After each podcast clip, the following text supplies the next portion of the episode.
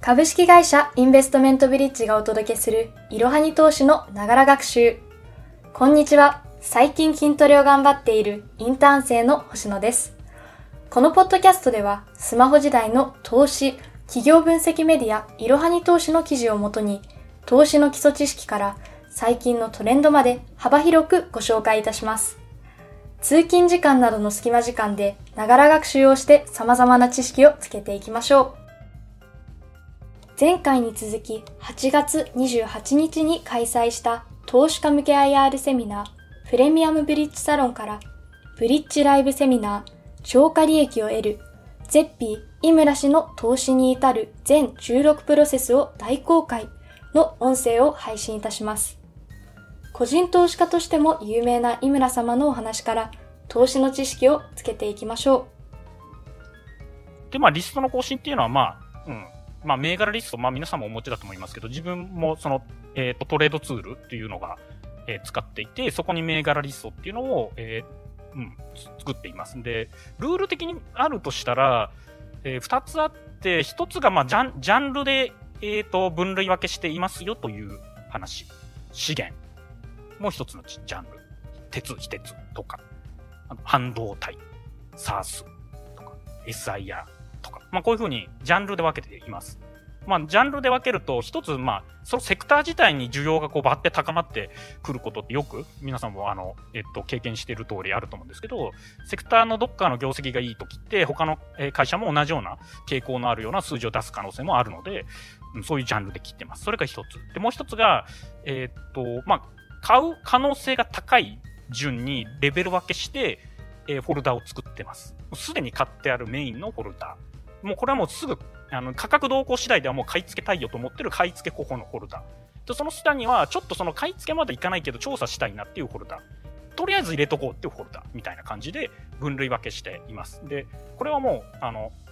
えっと、分類をどう分けるかっていうのは、持ってるっていうのが一番上ですけど、その下には、え、もう、すぐ買いたいすぐにでも買う可能性があるか順っていう感じなんですけど、その考え方はカタリストが近いとか、高決算が出ることが分かってる銘柄とかですね。そういうカタリストが近い銘柄っていうのを買い付け候補の上の方に置いてます。それかもう極めて安い、ディープバリューだというふうに思える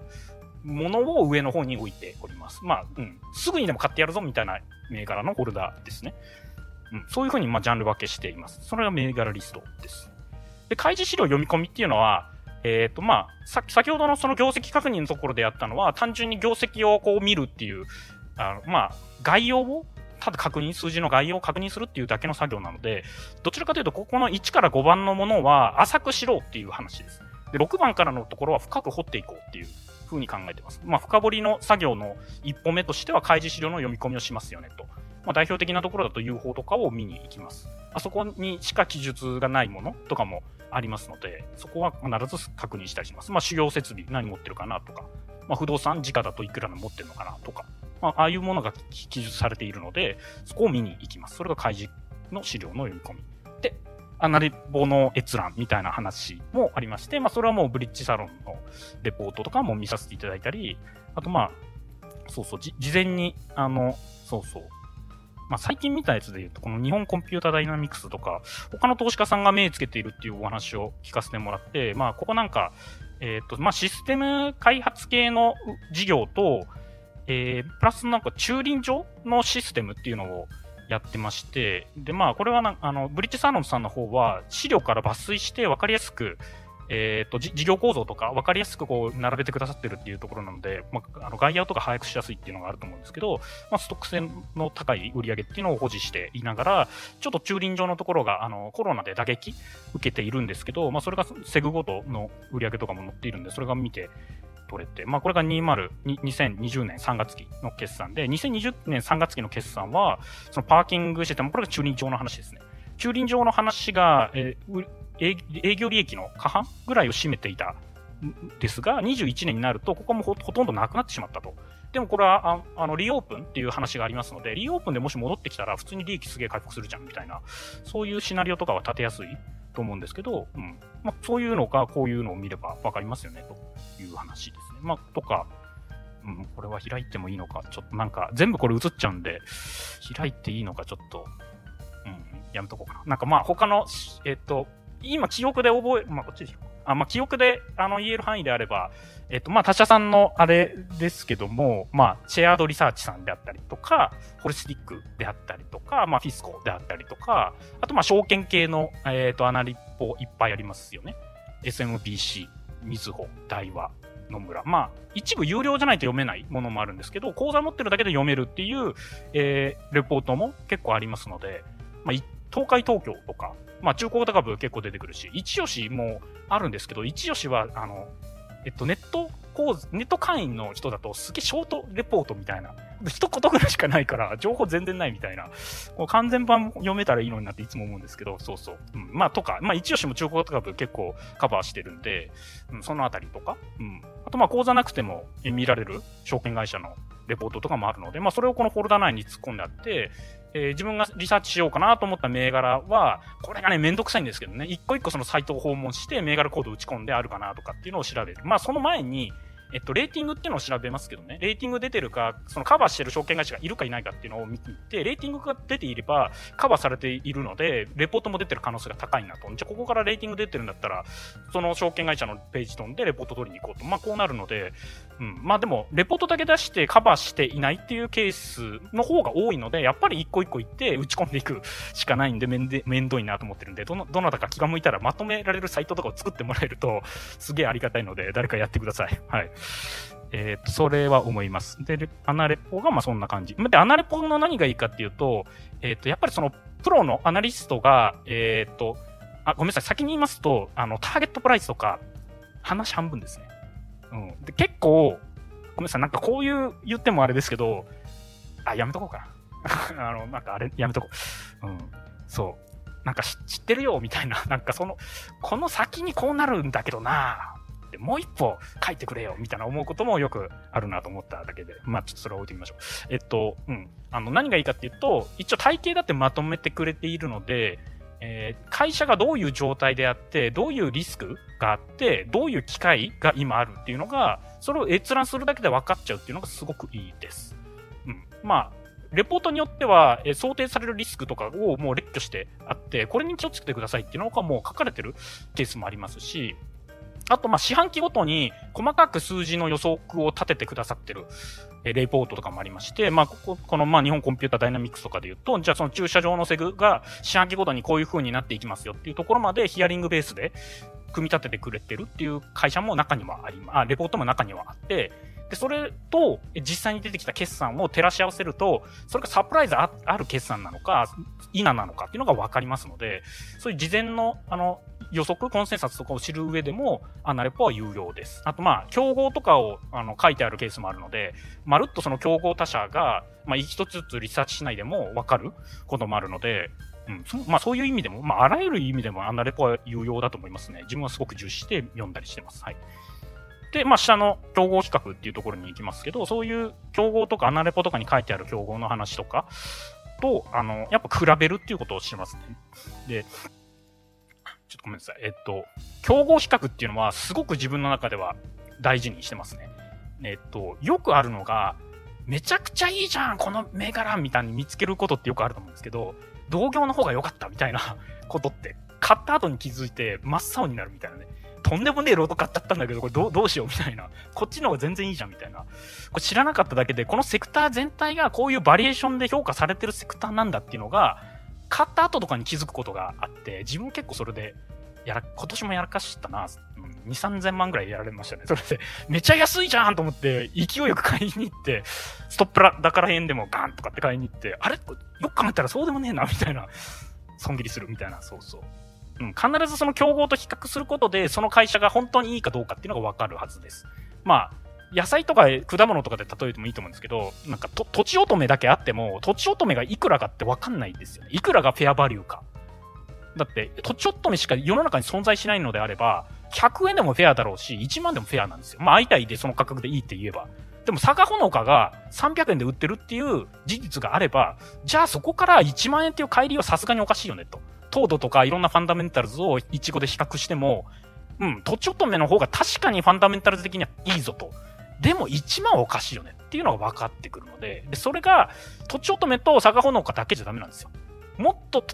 いろんな種類、もうできる、考えうる限りの種類の比較っていうすることで一番いいのが浮かび上がってくるんで、自分は国内外問わず、あの、銘柄を、そのセクターの銘柄、海外の状況はどうなってるんだろう。海外ではどういうバリエーションがついてるんだろうっていうのを見に行くので、ここも考えうる限り、あの、上げるっていうのが大事かなと自分の中では思います。いちごだけで評価しないで、あの、トマトとかも見に行くんですよ。ちょっと似てる感じのセクターだとどうなるんだろうなとか。なので、そそのぐらいここの8番っていうのは大事です。でもめんどくせえよっていうのもあると思うんで、簡易的にやる方法っていうのは自分バフェットコードっていう、まあ、おなじみだと思うんですけどね。これでやってます。すごく便利ですね。まあ、この、えっ、ー、と、今日、企業比較っていうのがあるんですけど、まあ最近その半導体の商社っていうのを調べた時があって、で、何がいいかって、うんと、まあ、企業価値、えー、時価総額とは別ですね。企業価値に純負債額っていうのを足し合わせた、えー、時価総額に純債も足した、えー、まあ EV と呼ばれてるものですよね。が、ここで、あの自分でわざわざ計算しないでも簡易的に、えー、比較できる。で、それに対してその EV ビットとかもマルチプルとして使える。で、配取り前と。うん。ので、まあ、で、純有利負債額いくらですよとかっていうのを見たりとかできるので、簡易的に比較するのはすごく使いやすいので、自分はいつもその競合を、まあ、出してきた競合とか比較するときは、一旦バフェットコードに全部入れてみて、あのまあ、従業員の数とかも入れられるので、まあ、ここになんかあるんですよね。細結構細かいですよ。取締役の社外取締役の比率なんかそんなのもあるみたいですね。まあガバナンスが最近いろいろ言ってますからね。まあ、従業員の数とかをよく入れるかな。あと、設備投資入れますね。減価償却のれんがいくらなんだろうとかっていうのを比べる。競合が減価償却こんな負担重いのに、ここはなんで負担ないのかな。まあ、そこにビジネスモデル的な鍵が、あの、答えが隠されてる可能性があるので、それをよく見に行きますね。あ、棚卸さんも見に行くかな。棚卸さんが積まれていた方が、次、あの、うんと、売上として出てくる可能性っていうのが高いよねと。まあ、仕掛かり品みたいなものがあった方が、うん、高いよねとか思ったりするんで。あと、まあ、準有利子負債。まあ、村さんすみません。時間があれですか？時間的なのがあって、あの、ちょっと全プロセス多分ちょっと触れることできないと思うんですけど、あと1点だけこの10から15のうち1ポイントでいいんで、あの、井村さんにちょっとコメントいただきたいんですけど、どれがよろしいですか？ごめんなさいね。あの、株が好きなんで、つい話が長くなっちゃう。っていうのをいろいろやりながら将来性っていうのを検討しますっていうことなんですけど、将来性検討するポイントっていうのも、まあ自分の中で列挙していて、まあ、うん、まあ、収益、定力的な評価、定性的な評価、で、えー、その企業が属しているマーケット、どういうところ、あと、まあ、競合がどういう会社いる、まあ、こういうところを、あの、企画していって、将来性が本当にあるか否かっていうのを考えていきます。説明的な業績を出す会社とかもあると思うんですけど、自分の中では投資対象にしません。もう将来性があって継続性があるビジネスモデルっていうのをいつも考えてます。っていうのを引っ提げて IR さんに、あの、えっ、と、問い合わせっていうのをさせていただくっていうのもやっています。で、それを先ほどの、えっ、と、メモ帳に書いてったりするんですが、そういえばなんかツイッターとかでどういうのを、あの、そうそう、やってますっていうのをちょっとお見せしますって言っちゃってたんで、それだけちょっと。じゃあ、その IR ヒアリングのところのコメントで、ということで、すいませんが、あちょっと質問も結構来てるんで。あ、そうなんです。ごめんなさい。やばいな。うん、じゃあ、い、一旦そのシートでどんなのをやってるかっていう話ちょっと飛ばせてもらって、あの、12番の銘柄シートっていうやつで、例えばって話で、最近その、お寿司屋さんっていうのをあの、競合企画で分析したことがありまして、まあ、そもそも着想は、えっと、リオープンで、えー、まあ、飲食店とかお客さん来るよねっていうところから、スシローとかクラとかに比べて、元気寿司のバリエーションって安くねって思ったので、まあ、PR10 何倍みたいなところで、スシローとかってそのはるかに何倍のマルチプロで評価されてるので、これって何なんだろうなっていうのを気になったので、まあ、月次を全部分解して、で、コロナの影響があって、ちょっと、あの、月自体そのままピュアに評価すると、イレギュラーな数値が出るので、2018年っていうのを100にして、全部競合の中でこういう風に、あの、打ち込んで、月次を打ち込んで、データをちょっと加工して見せるようにしたり、あとまあ、競合分析の一環で UFO からあの保有している施設の面積っていうのを出してきて、面積あたり売上一番効率的に獲得できてるのはどこなんだろうっていうのを見に行ったり、店舗あたりの収益性っていうのを測りに行って、本当に何かこんなにえっ、ー、と、割安に評価される理由って何かあるんだっけなっていうのを調べに行ったりしています。ただちょっとその状況が変わってきたのは、現金寿司はまあ海外店舗っていうのはかなり保有していて、まあ自分はそこがいいなと思ったんですけど、そのコロナ影響っていうのが今、さらにもう一回、あの、人も盛り上がりっていうか、あの、うんリ、リスクにかなりさらされているので、そこはネガに出てる可能性があるんじゃないかなっていうので、トーンをかなり自分は引き下げてしまったんですけど、引き続きまあ監視銘柄として、うん、見ていますっていう話と、ちょっとそう、そうですね。せっかくなんかこの辺はお土産としてあったので、あと海運株自分好きなんで、最近見てるんですけど、海運で見てて、あの、多分、えっと、一言で海運って言っても、どの市況の恩恵を受ける、えー、かっていうのが、銘柄によって全然違うので、で、日本は得意的に総合海運業って言って、ドライ船もやるし、コンテナ船もやるし、エネルギー船もやるしっていう、まあ全部やるみたいな会社なんですけど、でも実はその中っていうのを細かく見ていくと、どこのえ船体について強いかっていうのが UFO とかからなんとなく数字がわかると。で、自分がやってるのは、保有してる積数、まあ、要船プラス所有船の積数と、あと重量トン。一隻あたりの容量が全然違うので、積数だけで比較するとちょっと見誤るなと思ったので、重量トンベースで、まあ、N っていうのは NYK で、M, M が MOL で、まあ、K ライン。まあ、こういう風に分けていって、